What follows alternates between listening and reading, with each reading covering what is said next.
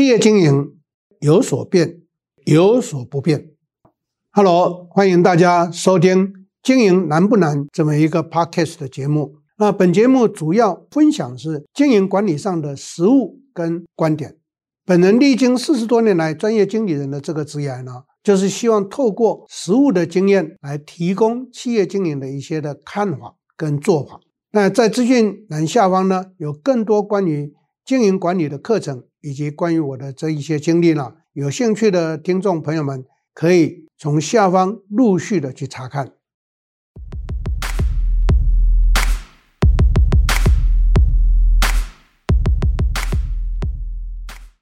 大家好，我是 Richard 陈宗贤，欢迎在座各位再一次的收听我们 Podcast 的时间。那么今天我们要来谈的是 BU 制的一些运作的情况，非常高兴能够邀请到我们公司的 Claire 主管呢，来一起跟我进行今天的 Podcast 的时间。教授好，各位听众大家好，我是 Claire，那很高兴今天来跟教授聊聊 BU 哦，因为教授常常在我们课程里面有提到。呃，企业经营发展要有经营绩效，我们要把好的人留下来，要提供他们舞台可以发挥哦，然后也要有激励的制度。所以教授常常鼓励企业主要能够导入 BU 制度，就是所谓的责任中心。所以今天想跟教授来互动一下这一段，因为很多企业主对于 BU 都是非常有兴趣的。嗯嗯、那首先想要先请教授跟大家聊一下，说什么是 BU 呢？OK，BU 这两个英文字的缩写，它的全名叫做 Business Unit，啊，我们把它翻出来，一般都翻成为事业部制。那其实 BU 这个事业部制的前身是责任中心制，那源自于一九五四年彼得·杜拉克在他的管理学圣经 Management 这本书里面呢，啊，有一个 chapter 专门谈到 Responsibility Center。那什么是责任中心？就是一个企业把它的某一个功能或者是某一个任务交给某一个人或某一个团队，然后让他全力的去负责成败的责任，我们俗称叫做盈亏自负。那这个是责任中心的精神。那之所以会出现 BU，那是在一九九零年代，IBM 它推动了这样的一个分权管理的模式。那从此以后呢，BU 这个名词就产生了。简单讲，BU 制、事业部制跟责任中心制是一样的，只是名称上不同而已。嗯，了解。那教授其实常常在课堂上面有谈到说，一个人也可以做 BU。嗯，所以有很多企业主对这个词非常有兴趣哦。所以教授，您为什么会说一个人也可以做 BU 呢？OK，我在推中心制跟 BU 制是很早，我从一九七三年就开始。推动在国内推动这个制度，那我为什么会去强调一个人也可以啊？我相信在座各位在经营企业上都会有一个认知想法，就是希望我们的团队能够当责下来，能够负成败责任。那大家想的是可能是一个组织、一个团队或者一个群体。那我在操作上头呢，我常常讲，所谓的集团经营不一定要大企业，小微企业也可以称为叫集团经营。所以既然 VU 的精神就是自负盈亏，一切都当责的话，那么一个人他就可以这么做了。换句话讲，一个人在负责某一件事情、某一个区域或某一个产品线啊，或者某一个产品的销售，那我们就可以让他自负盈亏。那这个就是我我在强调，一个人也可以成为一个 BU 的原因。所以，像超商的那个加盟主，是不是也可以？称作是 BU，我来做这个加盟组，然后我开了一个超商，然后我就是一个 BU。对，这个提问非常的好。加盟组它本身就是一个 BU。嗯。那我导在零售流通业是在一九八六年的时候，我倡导内部创业制。嗯。那内部创业制呢，就是说啊，我要开连锁，我要发展连锁。那过去的是都是中央集权。假设我开了五十个店、一百个店，那全部都由总部控管的话，那太累了，因为组织非常的庞大，那人员呢分散在各地，很难去管理或者很难去带动。那在这种情形之下，就走内部创业，让它变成自负盈亏。那他又有投资权的话，那他就会好好的把他的那一个点或者那一个工作、那一个事业当成为是他的。所以刚刚你提到的像便利店的这一种加盟。它本身就是一个内部创业啊，那本身就是一个啊 BU 制的概念，因为它每一个店都要自负盈亏。嗯，哦，那听起来这个 BU 真的很不错哦。嗯，那教授是不是也来跟我们聊一聊企业导入 BU 的好处有哪些？好，导入 BU 的好处呢，第一个在管理上不会像过去那么样的累。啊，因为企业组织一庞大的时候，最大的困扰就是鞭长莫及，嗯，产生管理学上所讲的灰色地带。那走 BU 制的好处是，那我们都不太需要去管他们，只要制度建好，让他们自己不要违反制度就好，也不用去管他们说他们到底会不会努力去做事情，因为他要自负盈亏，所以他自己就会去想办法让他的这个 BU 呢能够活下来，能够赚钱，啊，所以这个是一个非常重要的。方法。那目前在我们台湾，我不讲全世界，因为全世界这种案例太多了。我们讲台湾就好，其实就有非常非常多的企业在推 BU 制，不管制造业的、买卖业的、零售流通业的、服务业等等的。那我想举一个大家耳熟能详的例子，就是鸿海富士康集团。大家会觉得说，郭台铭虽然很强势，但是他是不是下面的这上千个企业通通都要听他的？那就错了。如果这样的话，那郭台铭就不可能像精神这么好，身体这么好，哎，六十几岁还可以再结一次婚，对不对？OK，但这个意思就是说，他根本只是在掌握大方向，那他这个 BU 就会转到各个事业群，然后再由事业群再转到各个事业体去。那这样一来的话，他只要负责看整个方向有没有错，他要看他的投资效益是如何，这样就好了。那至于琐碎的管理，就交给 BU 或 BG 的主管去做。嗯哼，那像鸿海，我知道他们也常常做并购嘛。我今天缺什么，我就并什么。嗯、那他并进来，它就等于是一个新的事业体，新的 BU 了。那它在制度上面要不要这个被并进来的这个公司，它的制度要不要做一些什么样子的调整呢？OK，当然制度要稍微做微调，可是并不代表所有并进来的公司全部都要归零，然后按照他们所想要的。这个太难了，因为这个光是磨合就要花非常多的时间，这种机会成本太高。那就我所知道，也是我在采用的方法，就是说我的集团的基本的政策定出来，那个别的事业群或者事业体，他们可以用他们的方式去运作。为什么？像红海富士康集团，它分散在全世界，每一个地区国家各有各的法令的不同，民主性的不同。价值观的不同，如果你要别人在远在海外的这些公司都要 follow 总公司的这样的一个精神的话，那通通都不用管了，对不对？所以只要那个政策方向就可以，然后要去结合我所强调的叫做落地化、在地化。什么叫做落地化、在地化？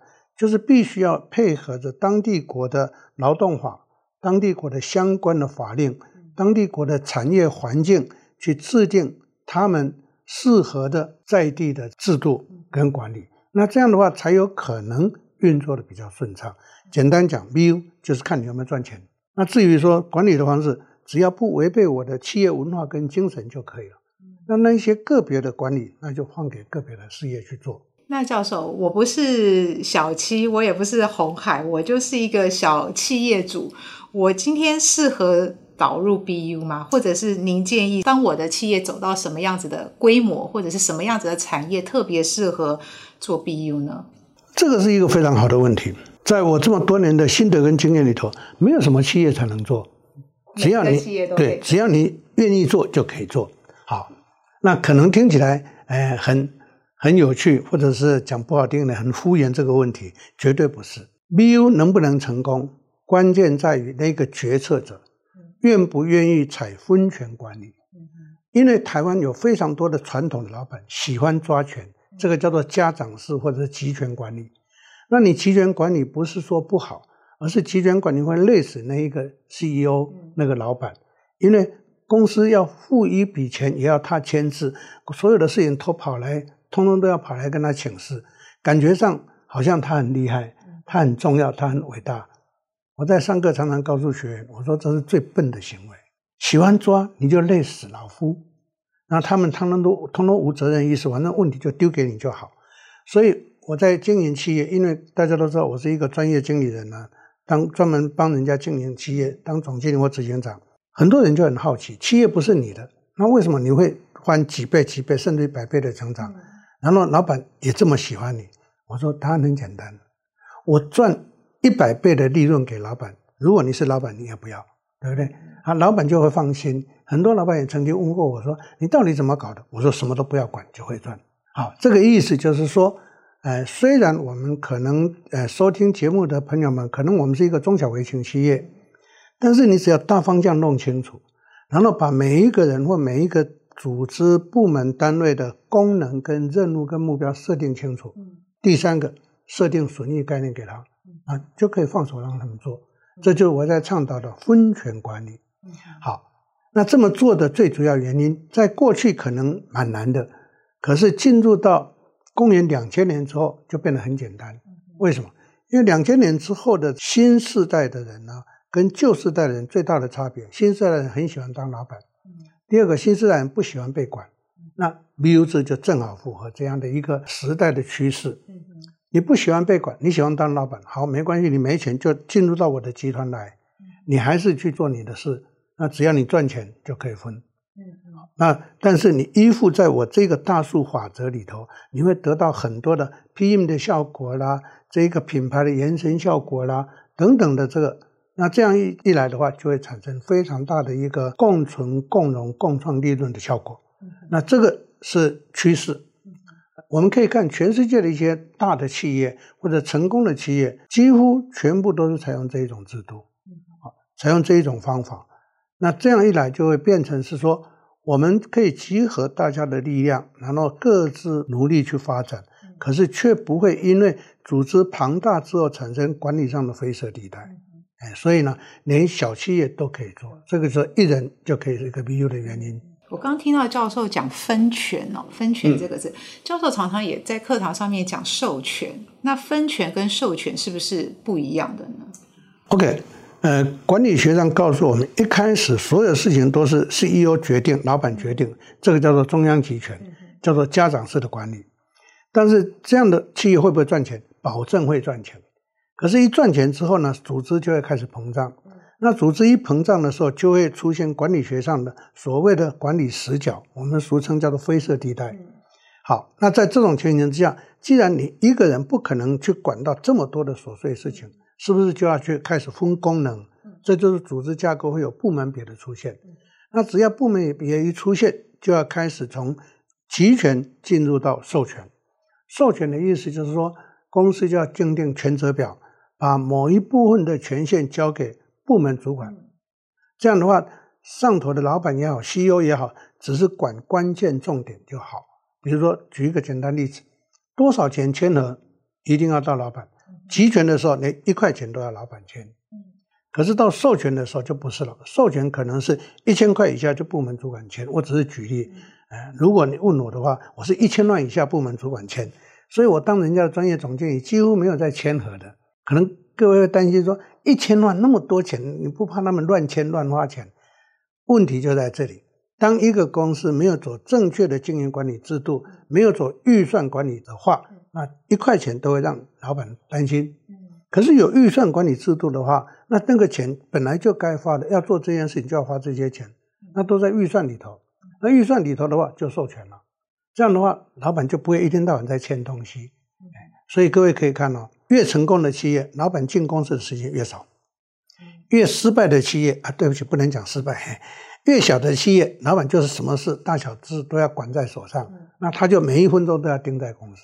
好，这就是授权的记忆。那到分权的时候就更扩大了，分权变成是说，只要公司的愿景、公司的制度你没有违反，那在自负盈亏的情形之下，有很多事情你各个部门或各个人、各个 BU 了就可以各自决定了。好，那各位可能还会担心说，那他乱搞呢？放心。还是建立在计划经营跟预算制度的这个大的范畴之下。换句话讲，不管授权也好，分权也好，那很重要的一点就是一个公司一定要导计划经营跟导预算制度。了解，所以它的过程就是我可能小的时候我是走集权，就是我说了算。然后人多的时候，我开始授权你，你负责这个，你负责那个，各个功能面开始。然后接下来是分权，就是开始让他们有自负盈亏、独立自主这样。对。那有没有可能他从集权直接跳到分权？有可能。好，授权跟分权的差别在什么地方？授权还是在上头的这个老板主控。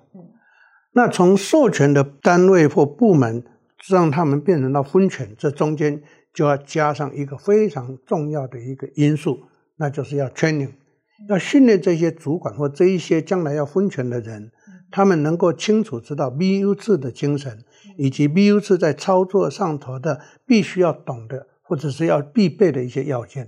那清楚之后就可以去做分权。可是如果没有这一些做分权，就会有很多的争议，像我目前所辅导的一个企业，就有这个问题。那个老板上过课之后非常高兴，然后就马上回去就倒，结果现在他真的很烦恼。为什么？因为他主管他没有经过 well training，所以主管一天到晚来跟他 argue，为什么是这个样子？为什么是那个样子？他有一天气到跟我讲说：“我不想再搞这个了，我这还抓回来比较单纯。”那这个叫做没有做好 well training 跟准备，那后患就会有。可是，当你把主管都训练弄清楚之后，那其实站在现在新的时代，每一个人都希望自主，每一个人都不希望被管太多。那这个就是分权管理为什么会成为一个呃时代的趋势，关键在这里。那我今天要准备导入 BU 的时候，我该要做哪些评估跟准备呢？OK，有些公司一听 BU 哇这么好用，又看我在实施 BU 这么的轻松运用自如，他们也就。快速的上完课之后就立刻到，结果呢，他就烦恼多多。那我跟他讲，我说你操之过急。那个老板说，可是为什么我在看你的运作事情都那么样子的简单，我做起来就这么的辛苦？我说这个 gap 这个落差问题在我们的团队没有经过 well training。换句话讲，你只是想要去推，而少了让大家有认知跟共识。因为任何人呢、啊，你。授权给他，你放任给他，他会非常的快乐。可是他忘了，他要相对的回馈。这个就是我一直在讲的当责的概念。什么叫做回馈？自负盈亏嘛。好，那自负盈亏的时候，他又没有正确的观念的情形之下，他们就会从利己的观点来跟你争议，来争取那一些不应该的或者是错误的立场跟分配。啊，所以呢，这个时候最重要的就是要必须把制度建制清楚。好，那建制清楚的时候呢，啊，如何去实施 BU 制，就是分权管理。第一个重点就是要把组织的架构弄清楚，组织的功能。那组织的功能的意思在什么地方？每一个人或每一个群体，他们应该负些什么责任？他们应该做些什么事情？比如说，如果是业务，他可能要负责卖某一个产品，或者在某一个地区，或者在某一个通路由他来负责。这个就是职责要设定清楚。啊，比如说，如果是一个制造的，那他要负责做哪一个生产，负责哪一个厂，或者负责哪一个产线，这个都要把职责功能设定清楚。这是第一个重点。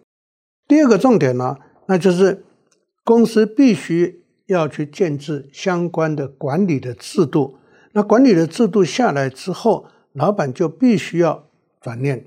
为什么？因为制度一定要建起来。老板要转念的意思就是说，老板不能够在事必躬亲，什么都是因为，哎，我是老板，一切都我说了算。所以实施 BU 制呢，有很多公司老板会产生非常严重的失落感，因为以前都听他的，现在呢都不需要听他的，各自为政。他突然之间就好像变成，对不起，我讲粗啊，变成废物废人一个。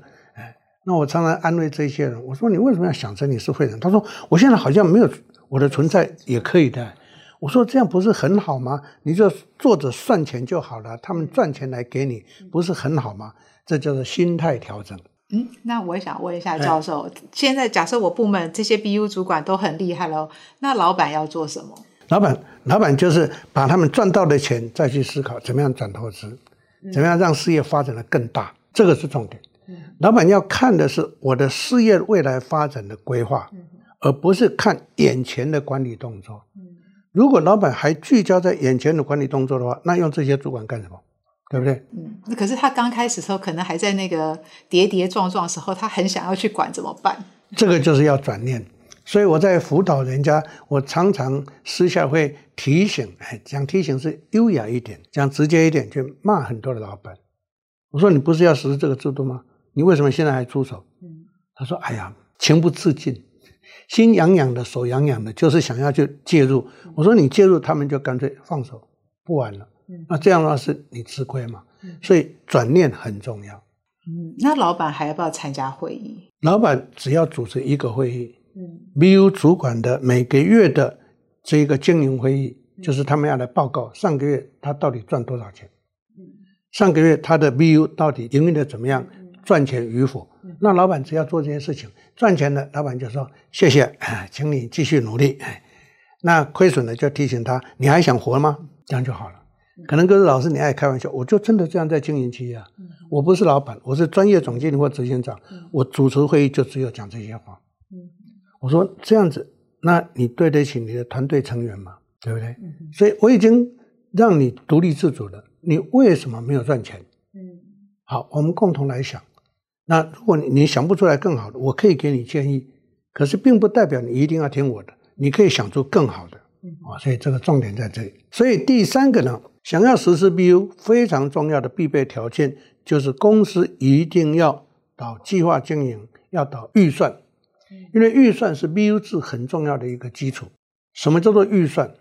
预算，我常常在上课的时候跟学员强调一句话，用会计学的概念来讲，预算等于决算，意思就是说我这个预算等于就跟人家保证，我到期末的时候，我的数字跟这个是一样的。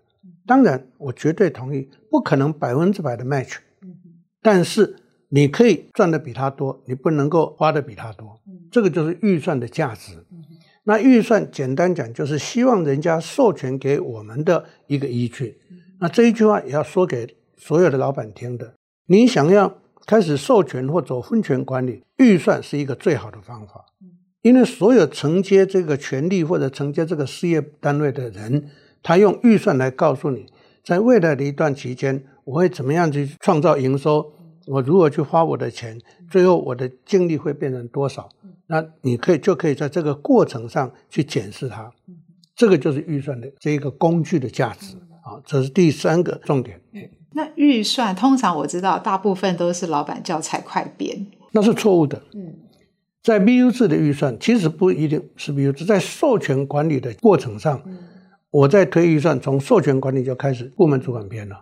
到 BU 的时候，那 BU 主管就要学会编预算了。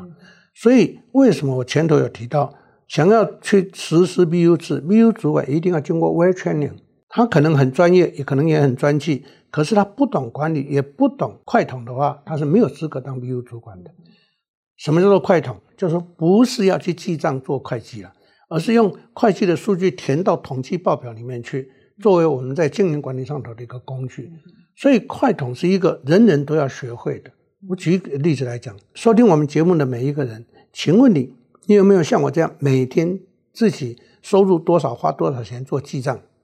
你有没有想去做个统计？我一个月花在吃的花掉多少钱？花在交通花掉多少钱？我相信一万个大概找不到一个。啊，这个就代表什么？就代表你根本没有预算概念。我有多少钱就花多少钱，所以常常会花到欠钱，所以负债是一个错误的行为。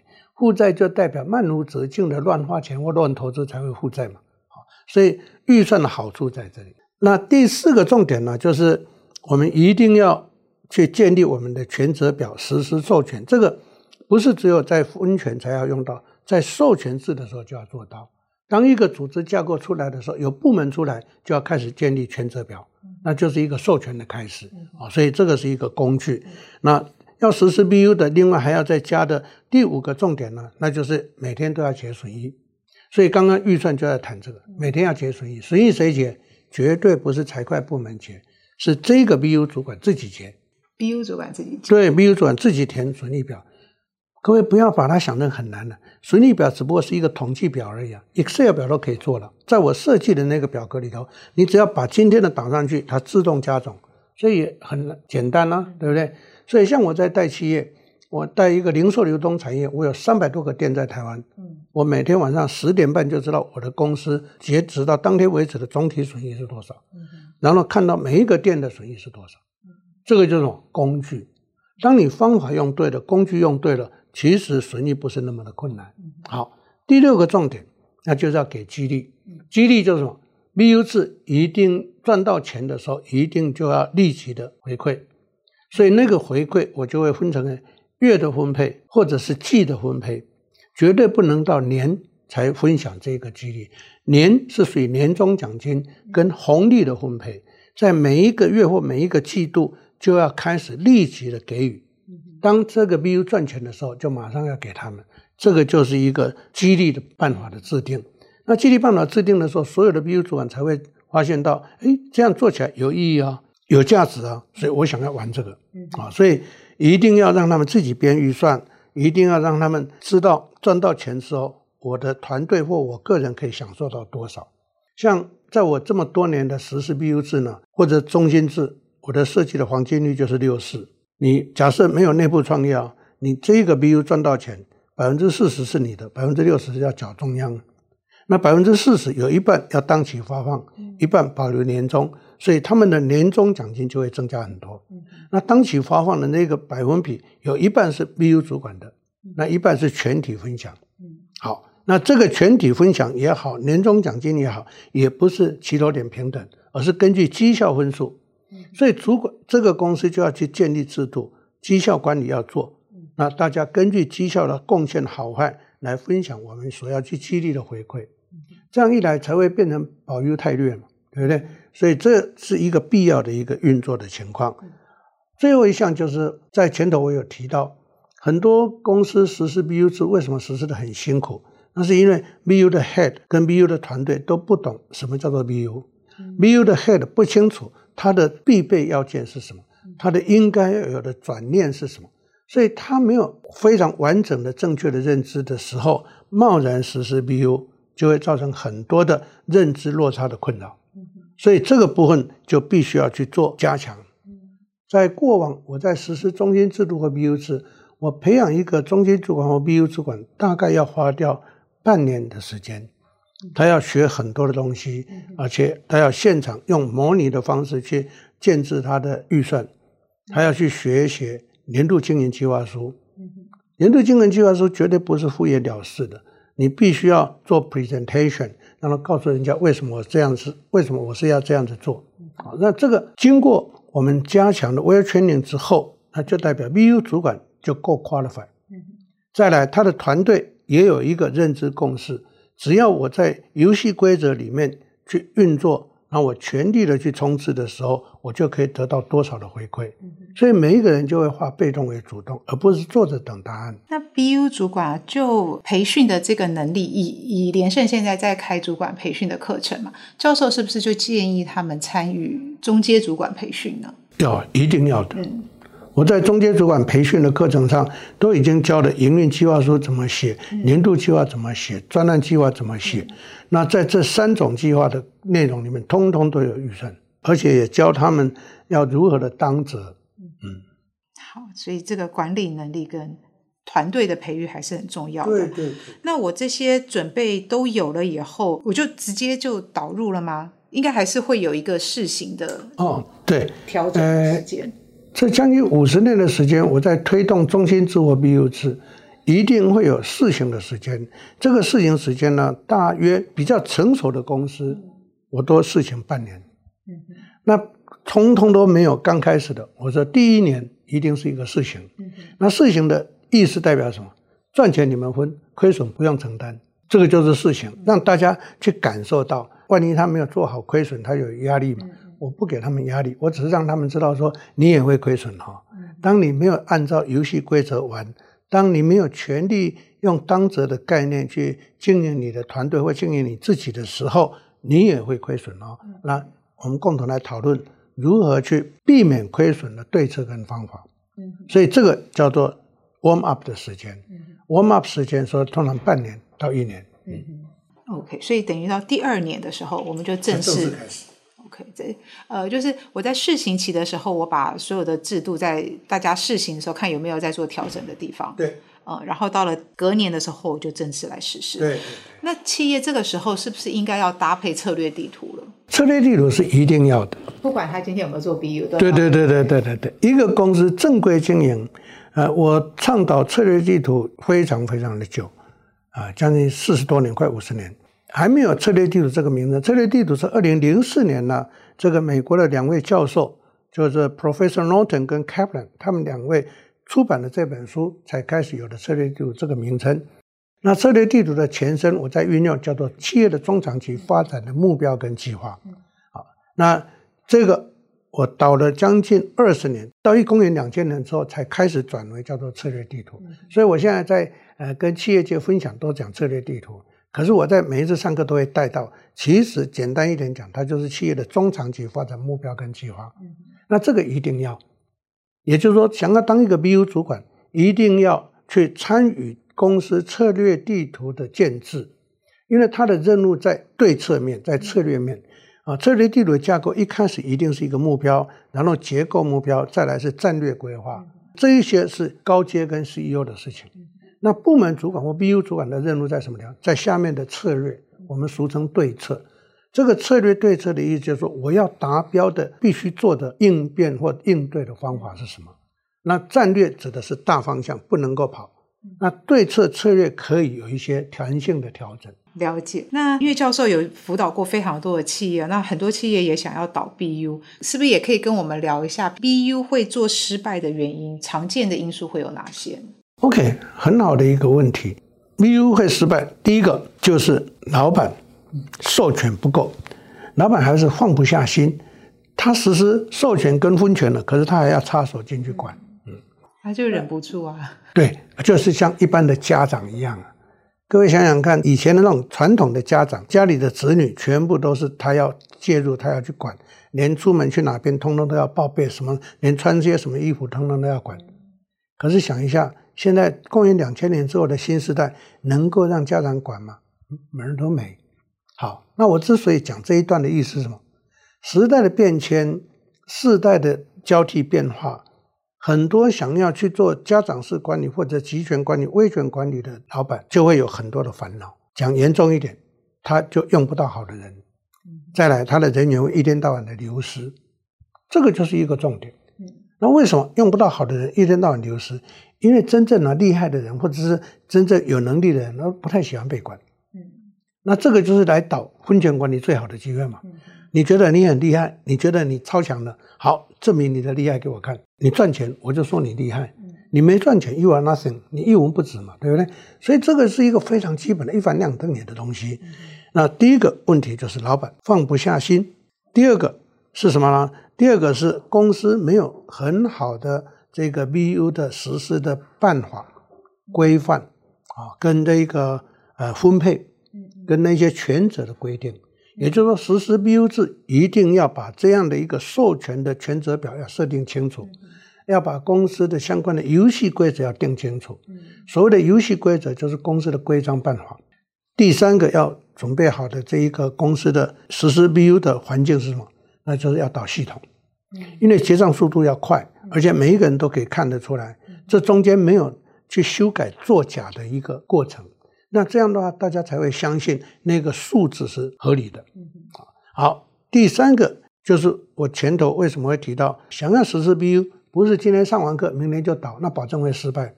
因为团队的这些 BU 的 head 没有经过 well training，他没有这个概念，他没有正确的认知，他只是说好，那你就通通不要管我。可是他忘了，他要当责。什么叫当责？他要负责把这个 BU 经营好，负责要创造利润。他没有这个认知嘛，所以就会犯错啊。所以是第三个，第四个就是什么？BU 主管对于 BU 的认知不足，所以就代表我们的训练不够。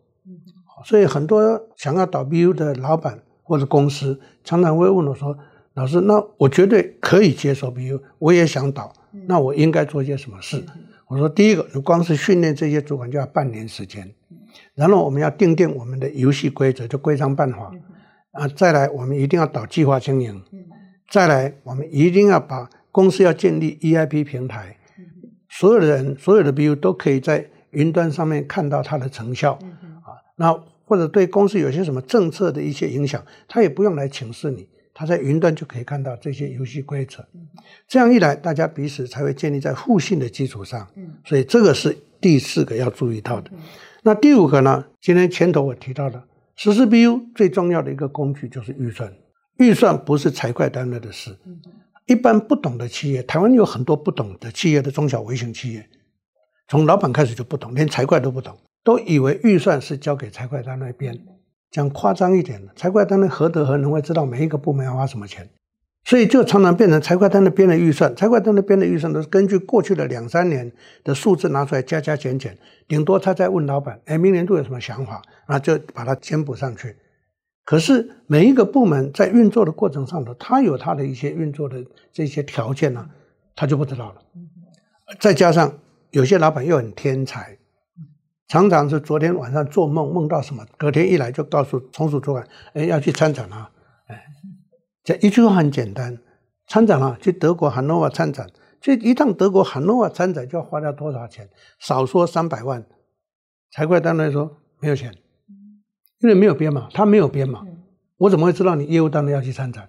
业务单位的主管就会很火大。你问了我就问谁？你就问老板。老板昨天喊名的时候想出来了，他早上一早告诉我，我也不想去啊。啊，这个时候就造成内部组织的冲突，对不对？所以呢，在这个过程上头，一定要养成习惯做年度计划。那年度计划跟我们刚刚前面谈到的策略地图要成正相关。年度计划是。中长期发展目标计划的短期的进度，那这个就是年度计划。有了年度计划，就可以去编制我们的预算。好，有了预算，大家按照预算来玩，因为预算也不是凭空编出来的。为什么预算一定要部门主管或 BU 主管来编？因为我要写我的年度计划，我要达成我的目标，我要做哪些事？因为做这些事，我就要花多少钱？预算是这样来的。所以没有要做事，就不要花钱。那要做事就要花钱，所以说到这边，所有收听我们节目的老板跟主管朋友们，你一定要听进去。钱不是乱花的，钱是为了某一个目的，为了某一个效果而要花这个钱。换句话讲，我要去做什么事情才要花这个钱。如果我没有做这个事情，那我就不能够花这个钱。这就是预算的概念。那当我们有了这一个计划，有了目标，有了计划，有了预算之后，我们在做任何事情就会变得很笃定，不会慌乱。